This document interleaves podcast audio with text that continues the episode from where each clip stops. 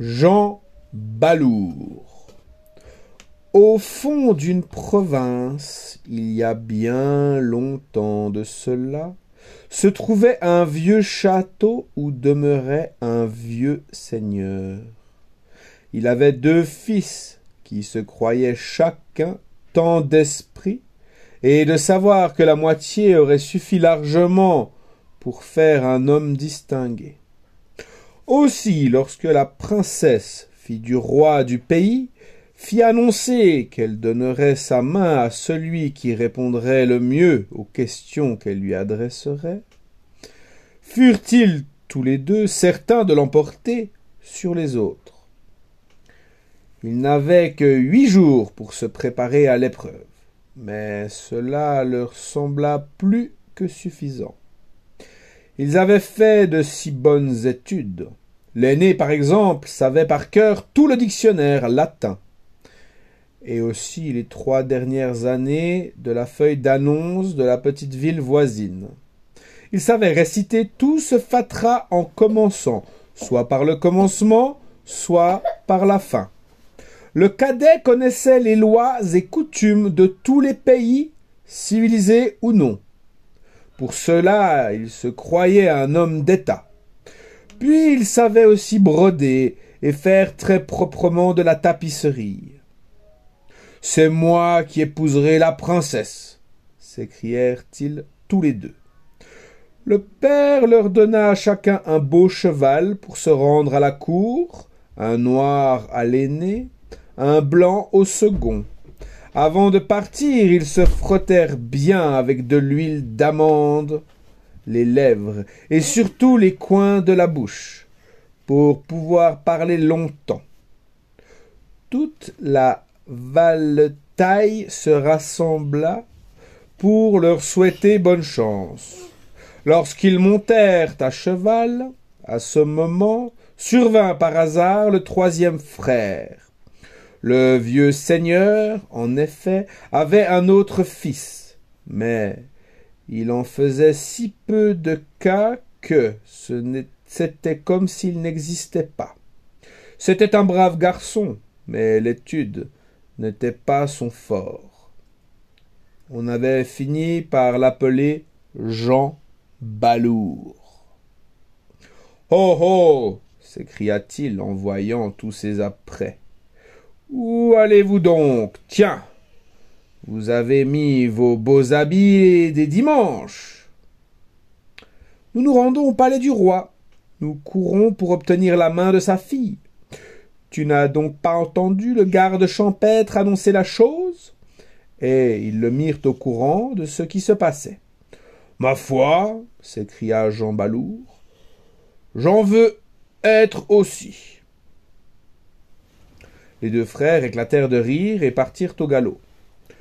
Petit père, dit Jean, il faut que tu me donnes aussi un cheval. Si la princesse me prend pour son mari, eh bien, elle me prendra. Si elle ne me prend pas, c'est moi qui la prendrai. Dans tous les cas, j'aurai sa main. Laisse donc ces sornettes, dit le vieux seigneur. Tu n'auras pas de cheval, tu ne sais pas parler le langage fleuri de la cour, jamais tu n'as voulu mordre à la rhétorique. Tes frères, au contraire, voilà deux gaillards qui ont la tête bien meublée.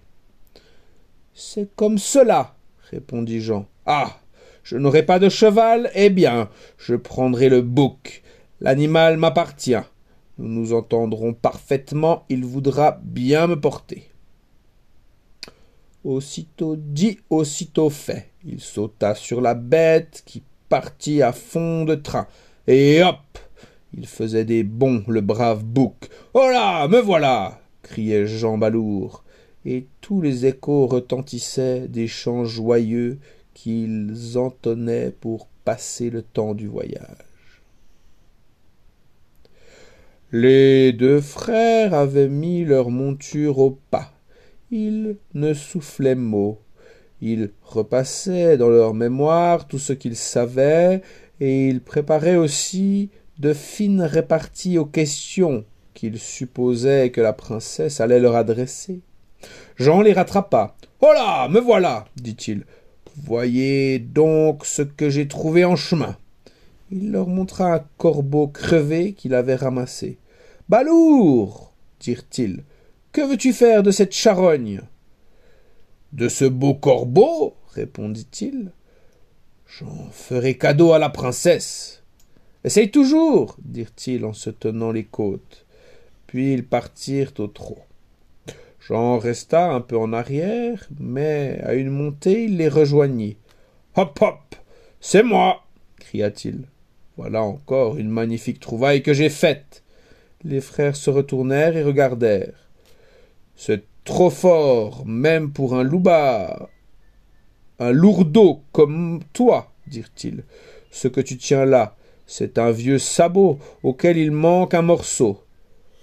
Est-ce encore un présent pour la fille du roi? Nous verrons si elle le mérite, répondit Jean. Les frères rirent de plus belle et repartirent au galop. Ils avaient pris une grande avance, mais Jean les rattrapa encore. Hé, là, oh là, oh là, hop, me voilà cria-t-il. Cela va toujours de mieux en mieux. Vraiment, c'est fameux. Idiot, quelle saleté as-tu donc trouvé maintenant dirent les frères. Quelque chose de superbe, d'incomparable, comme elle se réjouira la fille du roi. Et il leur montra ce qu'il avait recueilli dans sa gourde.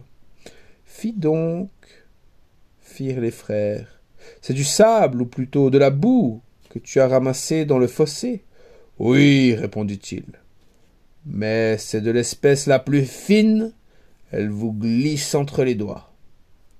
Cette fois les frères éperonnèrent leurs montures, qui partirent comme le vent. Sous leurs pieds, les cailloux volaient, lançant des étincelles. Ils arrivèrent toute une heure avant Jean à la porte de la capitale. Là, on prit leur nom, on leur donna, comme à tous ceux qui venaient pour passer l'épreuve, un numéro d'ordre. On les faisait passer six par six, placés en rang. Ils étaient serrés comme des harengs. C'était sagement imaginé.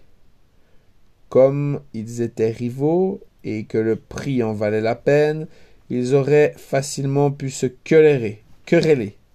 Mais comme ils ne pouvaient bouger ni bras ni jambes, il n'y avait pas moyen d'en venir aux voies de fait. Une foule immense était rassemblée devant le palais du roi. Toute la cour était aux fenêtres pour voir arriver les prétendants. Les malheureux, ils s'en allaient plus vite qu'ils n'étaient venus. Dès qu'ils paraissaient devant la princesse, la parole venait à leur manquer aussi subitement que disparaît la lumière d'une bougie quand on souffle dessus. Allons, c'est un faquin, ne cessait de dire la princesse depuis le matin. Qu'on l'emmène? Vint le tour de celui des frères qui savait par cœur le dictionnaire latin. Avant même d'entrer dans la salle, il avait oublié. Son trouble augmenta quand, regardant au plafond, il se vit dans les glaces qui s'y trouvaient, marchant sur la tête. Il y avait toute une rangée de sténographes dirigés par un greffier en chef. Il se tenait, comme au port d'armes, la plume à la main, pour inscrire les traits d'esprit et les belles phrases qu'on attendait des concurrents. Leur papier était encore presque blanc, mais ils conservaient toute la gravité de leurs emplois. C'était terriblement solennel. Le frère au dictionnaire sentait tout son aplomb l'abandonner. Voilà qu'en avançant, il fait craquer une planche du parquet. Cela le démonte encore plus. Cependant, il finit par trouver quelques mots à dire. Altesse, qu'il fait donc chaud ici. En effet, il y avait là un immense poêle tout rouge. C'est vrai, répondit la princesse. Mais c'est que le roi mon père fait rôtir aujourd'hui des poulets. Le pauvre garçon ne s'était pas attendu à un pareil discours. Certainement, il y avait de quoi être étonné, mais. Mais. Ben. Voilà tout ce qu'il put articuler. Encore un idiot s'écria la princesse. Qu'il file au plus vite. Entra le frère cadet. Quelle chaleur épouvantable dit-il. C'est que nous faisons rôtir des poulets, dit la princesse. Ah oh ça comment? Il n'alla pas plus loin. Emmenez cet animal, dit la princesse. Ce fut le tour de Jean Balourd. Il entra dans la salle, monté sur son fidèle bouc, qu'il ne voulait confier à personne. Ohé. Quelle chaleur du diable. s'écria-t-il. Êtes-vous folle de ne pas faire ouvrir les fenêtres? Je fais retirer des poulets, répondit la princesse et il faut que la chaleur soit bien égale. Bien, comme cela se trouve, dit Jean. Alors vous pourrez aussi faire retirer mon corbeau. Très volontiers, dit la princesse. Mais avez-vous quelque chose pour le mettre, car je n'ai ici ni pot ni casserole. Voici justement ce qu'il nous faut, dit Jean, et il montra le sabot, et y plaça le corbeau. Cela fera un vrai régal, dit la princesse. Mais où trouver de quoi faire la sauce? Ne vous inquiétez pas, dit Jean. Et tirant sa gourde, il versa un peu de boue dans le sabot. Voilà qui me plaît, dit la princesse. Tu as réponse à tout, même aux plus grandes bêtises. C'est toi qui seras mon mari. Jusqu'ici, c'est bien. Mais sais-tu que tout ce que nous avons dit a été sténographié et va être publié demain dans le journal? Il y a là ce terrible greffier en chef, c'est une brute achevée, impossible de lui faire comprendre qu'il serait plus séant pour notre dignité de nous mettre dans la bouche d'autres discours que les niaiseries que nous avons d'habiter.